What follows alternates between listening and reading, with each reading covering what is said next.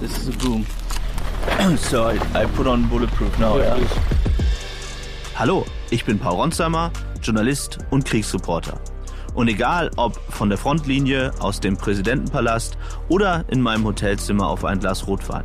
In meinem Podcast bekommt ihr jede Woche Einblicke auf die wichtigsten Ereignisse der Welt, hört spannende Gesprächspartner und auch, was das Reporterleben mit mir persönlich macht. Ronsheimer, der Podcast. Jeden Mittwoch eine neue Folge. Überall da, wo es Podcasts gibt. Das Bild News Update. Es ist Freitag, der 20. Oktober und das sind die Bild Topmeldungen.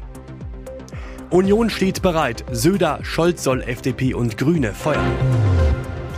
Nach Anti-Israel-Post Masraoui-Entscheidung bei Bayern gefallen. Sturmflutgefahr an der Küste. Die ersten Straßen stehen schon unter Wasser. Union steht bereit. Söder, Scholz soll FDP und Grüne feuern. Erdbebensätze vom CSU-Chef. Bayerns Ministerpräsident Markus Söder hat am Morgen der SPD eine neue Regierung angeboten. Bundeskanzler Olaf Scholz solle FDP und Grüne feuern, die Ampel auflösen und eine neue Regierung mit CDU und CSU bilden. Söder, wir stehen bereit. Die Ampel sei stehend K.O., nicht handlungsfähig, konstatierte der CSU-Chef. Unser Land steht vor großen Problemen, die Demokratie vor ihrer schwersten Bewährungsprobe. Söder in der bayerischen Landesvertretung in Berlin. Unsere Bevölkerung ist verunsichert und sie beginnt an der Demokratie zu zweifeln. Nicht nur die AfD, jetzt kommt auch eine weitere destruktive Kraft mit der Wagenknecht-Partei dazu. Das heißt, destruktive Kräfte erden stärker. Die Fliehkräfte aus dem Zentrum unserer Demokratie verstärken sich. Dabei erinnerte er ausdrücklich an die 30er Jahre der Weimarer Republik und den aufkeimenden Nationalsozialismus. Söder, im Grunde sei es wie damals. Wegen Prechts antisemitischer Podcast-Schwurbelei. Strack Zimmermann macht Lanz in eigener Sendung rund. FDP-Verteidigungsexpertin Marie-Agnes Strack-Zimmermann hat sich gestern Abend einen minutenlangen Schlagabtausch mit TV-Moderator Markus Lanz geliefert. Grund für die Strack-Zimmermann-Attacke die antisemitischen Schwurbelaussagen von TV-Philosoph Richard David Precht im gemeinsamen Podcast mit Lanz. Die FDP-Politikerin war zu Gast in Lanz Talkshow, sprach über den offenen Juden- und Israel-Hass auf deutschen Straßen. Dann zieht sie einen direkten Bezug zu Prechts antisemitischen Schwurbelaussagen. Strack Zimmermann, wenn auf der einen Seite der Mob auf der Straße tobt, aber auf der anderen Seite die bürgerliche Mitte oder die Intellektuellen in diesem Land anfangen, mit solchen Stereotypen zu arbeiten, was knallharter Antisemitismus ist, den ich Ihnen persönlich nicht unterstelle, dann sollten wir alle schauen, was nicht nur auf den Straßen ist, sondern auch in den Salons dieser Gesellschaft. In einer aktuellen Ausgabe des ZDF-Podcasts Lanz und Precht schwadronierte Precht darüber, dass ihre Religion orthodoxen Juden verbieten würde zu arbeiten, ein paar Sachen wie Diamanthandel und ein paar Finanzgeschäfte ausgenommen. Strack-Zimmermann zeigte sich empört über diese Aussagen. Aber auch Lanz greift die Politikerin direkt an. Sie haben daraufhin Ja-Ja gesagt und dann ging das Thema weiter. Lanz verteidigte Precht. Das habe er so nicht gesagt, sich außerdem entschuldigt und die Aussagen klargestellt. Nach Anti-Israel-Post Masraoui-Entscheidung bei Bayern gefallen. Nusayr Masraoui ist nicht suspendiert worden. Wie der FC Bayern am Morgen mitteilte, kommt der Marokkaner ohne Strafe des deutschen Rekordmeisters davon. Vorstandsboss Jan-Christian Driesen erklärt, Nusayr Masraoui hat uns glaubwürdig versichert, dass er als friedliebender Mensch Terror und Krieg entschieden ablehnt. Er bedauert es, wenn seine Posts zu Irritationen geführt haben. Am Mittwoch hatten die Bayern-Bosse ihren Rechtsverteidiger einbestellt. Anderthalb Tage später sagt Masraoui, ich verurteile jede Art des Terrorismus und jede Terrororganisation. Masraoui hatte für Riesenwirbel gesorgt, weil er auf seinem Instagram-Account pro-palästinensische Beiträge geteilt hatte. Besonders problematisch, einer der von ihm geteilten Beiträge entstammt einem Account, der offen die Auslöschung des israelischen Staats fordert. Dresden stellt in der offiziellen Mitteilung klar, der FC Bayern verurteilt den Angriff der Hamas auf Israel. Beim Auswärtsspiel in Mainz droht dem Marokkaner morgen Gegenwind der Ultras, auch wenn er nicht im Kader stehen wird. Denn Teile der gesellschaftspolitisch engagierten Südkurve sind auch in der Kurt-Landauer Stiftung. Der Club hat nämlich teilweise eine jüdische Vergangenheit. Sturmflutgefahr an der Küste. Die ersten Straßen stehen schon unter Wasser. Sturmflutalarm an unseren Küsten. Im Norden wird's ungemütlich. Knapp einen Monat nach Herbstbeginn peitscht über Schleswig-Holstein der erste schwere Sturm hinweg. An der Ostsee sind wegen der Sturmflut die ersten Straßen und Uferbereiche vom Hochwasser überschwemmt. So standen am Morgen von Flensburg bis Wismar bereits zahlreiche Küstenstraßen unter Wasser. Eine Polizeisprecherin, das Wasser kommt, es ist schon sehr weit gedrungen, es steht schon vor der Tür. An der gesamten schleswig-holsteinischen Küste wird der Wasserstand 1,50 Meter oder mehr über das mittlere Hochwasser steigen, sagt eine Sprecherin des Bundesamtes für Seeschifffahrt und Hydrographie in Rostock. Hotspot wird die Flensburger Förde sein. Dort könnte das Wasser auf zwei Meter über dem mittleren Hochwasser steigen. Hier wurde eine amtliche Gefahreninformation herausgegeben. Danach sollen abgestellte Autos in Wassernähe unbedingt entfernt werden. Weiter wird darum gebeten, Vorkehrungen um Eindringen von Wasser in die Gebäudekeller und Tiefgaragen zu verhindern. Mehr zur Sturmflut lesen Sie auf Bild.de. Gebäude durchsucht und abgesperrt. Bombendrohung an Schule in Bayern. Schulausfall aus Sicherheitsgründen. Weil per E-Mail eine Bombendrohung eingegangen ist, blieb die staatliche Gesamtschule Hollfeld in Oberfranken heute aus Sicherheitsgründen geschlossen. Sprengstoff hat die Polizei nach einer Durchsuchung nicht gefunden. Die Polizei habe den Inhalt der E-Mail in verschiedene Richtungen geprüft, heißt es von einer Sprecherin. Es könnte sich dabei um einen Fall des Swattings, also einer Fake-Drohung handeln. Allerdings konnte das Restrisiko einer ernst gemeinten Drohung nicht ausgeschlossen werden. Deshalb habe die Polizei in enger Absprache mit der Schulleitung beschlossen, den Unterricht für den heutigen Freitag abzusagen und das Gebäude abzusuchen. Die Suchmaßnahmen waren am Morgen beendet und ergaben keine weiteren Anhaltspunkte für eine Gefährdung. Die Drohung richtete sich konkret gegen die Gesamtschule. Weitere Schulen seien von den Maßnahmen nicht betroffen, so die Polizei. Und jetzt weitere wichtige Meldungen des Tages vom Bild Newsdesk.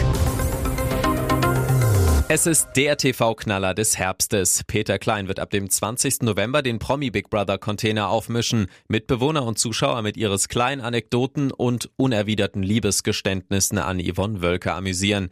Der TV-Knast erinnert ein wenig ans Dschungelcamp. Sat1 sperrt Stars und Sternchen zusammen ein. Sie müssen Challenges überstehen und die Herzen der Zuschauer erobern. Manch einer legt sich eine Strategie zurecht. Gute Vorbereitung ist jedenfalls von Vorteil. Das weiß auch Peter Klein. Noch ist er bekannt als der Ex von Katzenberger Mama Iris Klein. Promi Big Brother könnte sein Befreiungsschlag werden. Ich habe Promi Big Brother in der Vergangenheit immer mal wieder geschaut und weiß ungefähr, was auf mich zukommt, sagt Peter zu Bild. Zur Vorbereitung auf seinen Einzug plant der gelernte Handwerker Folgen des letzten Jahres anzusehen. Auch wichtig, die Kontrahenten studieren. Peter sagt, mich interessiert, wer mit mir einzieht und ich möchte mich natürlich auf sie einstellen. Daher lese ich die Berichte aufmerksam. Er ist sicher, es hilft, Informationen zu haben über die Promis, mit denen man 14 Tage hinweg unter einem Dach leben muss. Fest steht bisher, dass Peter mit Reality TV Beauty Yellis Koch in den Container ziehen wird. Laut Bildinformationen soll auch Patricia Blanco zu den Kandidaten gehören. Das wirft kein gutes Licht auf ihn. Nach Bildinformationen hat das Amtsgericht Borna in Sachsen im Verfahren gegen Popsänger Mark Terenzi einen Strafbefehl erlassen. Es geht um sexuelle Belästigung einer Minderjährigen. Der Hintergrund, die Staatsanwaltschaft wirft Terenzi vor, im Juli 2022 die 15-jährige Tochter seiner Ex-Partnerin in ihrer Wohnung am Gesäß berührt zu haben. Der Musiker soll die Tochter außerdem als sexy bezeichnet haben. Durch diese Aktion habe sich das Mädchen unwohl gefühlt. Die Mutter zeigte Terenzi an an. Die Behörden ermitteln seit April in der Sache. Das Gericht beschloss nun eine Geldstrafe von 20 Tagessätzen zu je 50 Euro, also insgesamt 1000 Euro. Aus diesen Zahlen lässt sich ableiten, dass das Gericht das monatliche Einkommen von Terenzi auf rund 1500 Euro netto geschätzt hat. Ob Terenzi Einspruch einlegt oder sich zu dem Fall äußert, blieb bislang von Seiten seines Anwalts unkommentiert. Hier ist das Bild News Update. Und das ist heute auch noch hörenswert. Deutschland droht der Baugau. Bauministerin Clara Geiwitz versprach jährlich bis zu 400.000 neue Wohnungen. Jetzt kommt raus, die Anzahl der Baugenehmigungen ist dramatisch eingebrochen. Im August wurde der Bau von gerade einmal 19.300 Wohnungen genehmigt, 31,6 Prozent weniger als im August 2022. Niedrigster Stand seit zehn Jahren. Laut Statistischem Bundesamt sank die Zahl der Baugenehmigungen in den ersten acht Monaten 2023 für Wohnungen um 28,3 Prozent.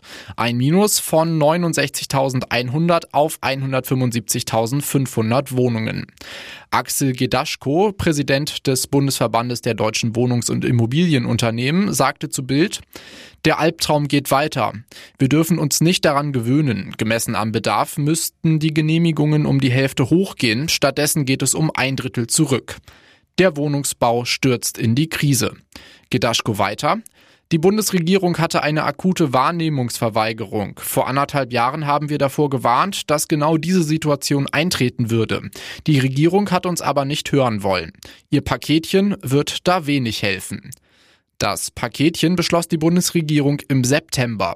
Günstigere Baukredite, erweiterte Förderprogramme, Sonderabschreibungen und eine Abkehr von immer strengeren Ökovorschriften für Wohngebäude. Fakt ist aber, die Maßnahmen wirken erst mittelfristig. Geiwitz ist unter Druck. Laut Prognose des Spitzenverbandes der Wohnungswirtschaft fehlen 2025 eine Million Wohnungen. Als Paar sind sie Geschichte, als liebevolle Eltern teilen sie immer noch ähnliche Ansichten. In der neuesten Folge ihres gemeinsamen Podcasts Die Pochers echauffieren sich Oliver und Amira Pocher diesmal gehörig über eine andere prominente Mama, Influencerin Kati Hummels. Kathi Hummels Sohn möchte keine Fotos mehr von sich im Netz haben und das hat Kathi Hummels auch direkt respektiert und nochmal vier Fotos mit ihm gepostet. Der Comedian geht aber noch einen Schritt weiter und grübelt, ob und wie ein Fünfjähriger einen solchen Wunsch bereits derart klar kommunizieren könne. Pocher? Oder vielleicht hat Mats gesagt, dass der Ludwig das bitte sagen sollte, weil der Mats würde das auch ganz gut finden. Oder sagt er es von allein und merkt er das halt, wenn man Fotos von ihm macht. Amira jedenfalls findet Katis Sinneswandel richtig und gut. Trotzdem habe sie Verständnis dafür, dass Kati ihr Söhnchen auch in den sozialen Medien gezeigt habe. Glauben die Pochers, dass Kati Hummels sich an ihren Vorsatz hält, Klein Ludwig nicht mehr zu posten? Nicht so richtig. Olli sagt, wird schon schwer, die Weihnachtstage zu überstehen. Ich bin gespannt. Und nun noch eine Werbung in eigener Sache. Sichere dir jetzt Bill Plus und Amazon Prime für nur 8,99 Euro im Monat. Dein Mix aus News, Shopping und Entertainment. Amazon bringt dir jetzt außerdem die UEFA Champions League, das Topspiel am Dienstag live bei Prime Video. Erfahre mehr unter bild.de slash prime. Es gelten die Angebotsbedingungen und AGB.